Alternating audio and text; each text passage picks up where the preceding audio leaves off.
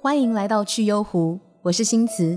今天想跟大家分享一个小故事哦，虽然我已经写在标题上了，就是我问我男朋友为什么想跟我交往，结果他的回答是：因为你就像空气，有你没你都一样。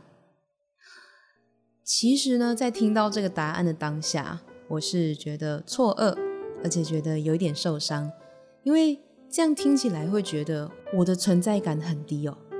这个意思并不是说哇，你跟空气一样，我没有你活不下去，不是那个意思，是有没有我都一样的那种透明般的空气感。那这样为什么要跟我在一起啊？啊，我会觉得自己的存在感非常的薄弱，所以在那个当下，我是蛮受伤的。但因为我知道男友是一个不善表达情感的人，他比较善于实际行动。他在生活中很照顾我，很重视我，而且他也对我的家人很好，所以我相信他是在乎我的。我对他而言应该不至于跟空气一样吧，所以我只好掐着自己的大腿，告诉自己忍耐，忍耐，不要生气，听他说完。好，那他后来有解释说，因为不论是在职场上，或是人际相处，甚至是在父母面前，他都必须要盯一个样子。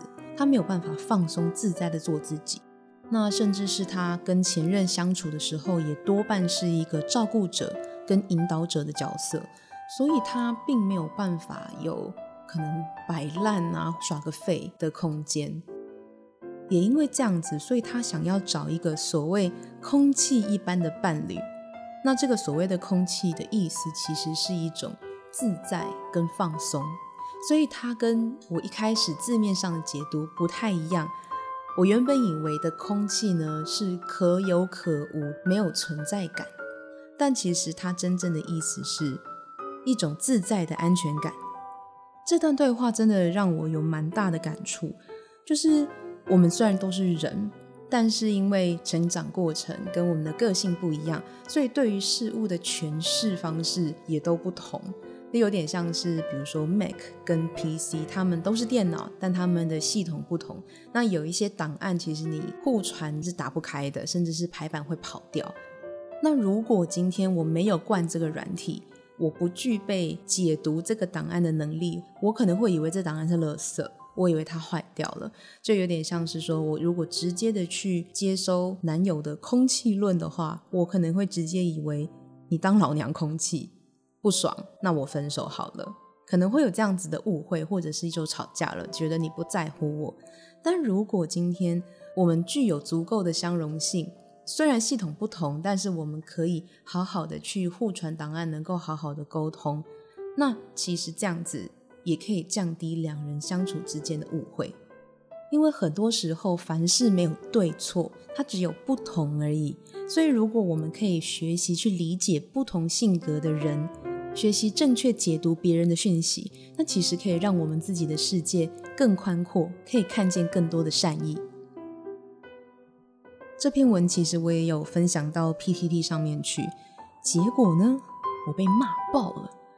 但他们骂的理由呢，也蛮有意思的。我大概整理成三种。第一种呢，是觉得我很卢，问这种问题很烦，问你为什么要跟我交往，这根本就不重要。你男友很衰耶。那就像我前面说的，很多事情没有对错，只有不同。这位乡民可能觉得问为什么要跟我交往这个问题很烦，它不重要。但是这个问题对我来说很重要啊，我想知道嘛。但其实我没有恶意啊。那这样子的落差其实就很像是当我们在买生活用品的时候，有的人重视 CP 值，有的人重功能性，有的人重外形，这些有对错吗？其实没有。只是不一样而已嘛。那第二种呢，是觉得哇，这个男的连言语都不肯用心，他不是好男人，你要小心哦，你可能是备胎。这边我想要举一个例子哦，你可以想象一个左撇子用右手握笔写下一段话，这对这个左撇子来讲会是多么吃力的事情，一笔一画要用自己不熟悉的笔顺，很努力的去把那个字写好。但大家可能还是看不懂呢。那在这样的情况之下，你会觉得这个左撇子不用心吗？不努力吗？这样子讲好像也不太公平吧？这就像是我知道我男友是一个不善表达情感的人，但他对于我的问题呢，他很努力的挤出一个一个空气论。